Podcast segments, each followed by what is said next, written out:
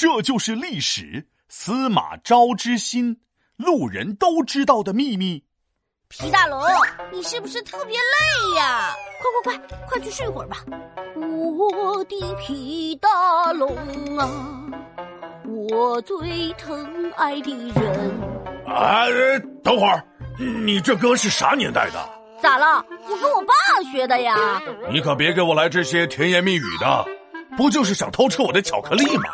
你这就是司马昭之心，路人皆知。哎呀，什么司马昭之心啊？我这都是爱你的心。哎，对了，司马昭是谁？他的心怎么了呀？还记得我上次给你讲的司马懿装病的故事吗？当然记得了，你上午刚跟我讲完，我这睡个觉的功夫还能忘了咋的？哦，对对对对对，呃，司马懿政变之后，虽然还是曹家的人当皇帝，但大权却落到了司马家的手里。到了后来，后来王位传到了曹家的曹髦手中，而这边呢，则是司马昭掌控着大权。这个司马昭和司马懿比起来，那是没有最过分，只有更过分，野心特别大。把皇帝来围困，皇帝难道就这么听话，任人宰割啊？这哪里像是个皇帝？哼，我看啊，是个小弟吧。这个曹髦是个特别有抱负的年轻人，他想，反正现在做这个皇帝也是个摆设，还不如铤而走险，找个机会偷袭司马昭，把他干掉。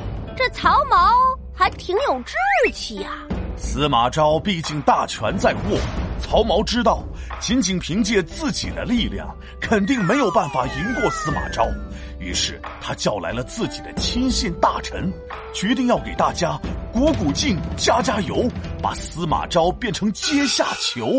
嘿嘿，我知道，这就叫一个好汉三个帮。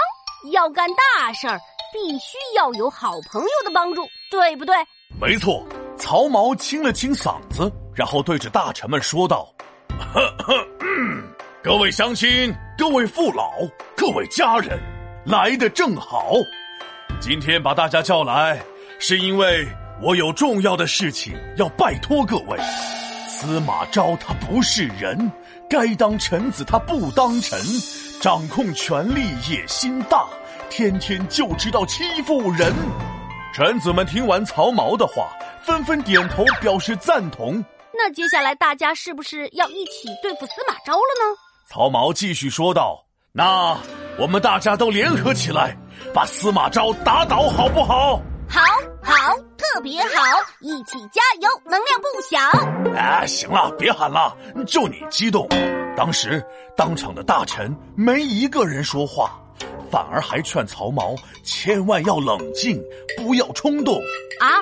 为什么会这样啊？还不是因为大家怕司马昭？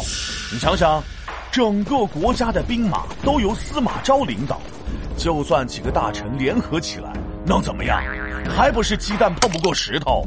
后来曹髦刺杀司马昭的队伍还没到，消息就传到了司马昭的耳朵里，然后司马昭二话没说，直接干掉了曹髦，立了个新的皇帝。天啊，这个司马昭！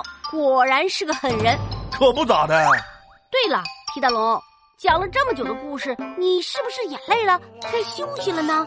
你看，看什么？你个小小司马闹，不要想把我骗睡着，然后偷吃我的巧克力！哼！皮大龙敲黑板，历史原来这么简单。司马昭他野心大。世人都知他心里话，谁想把他权力夺，他就让谁不能活。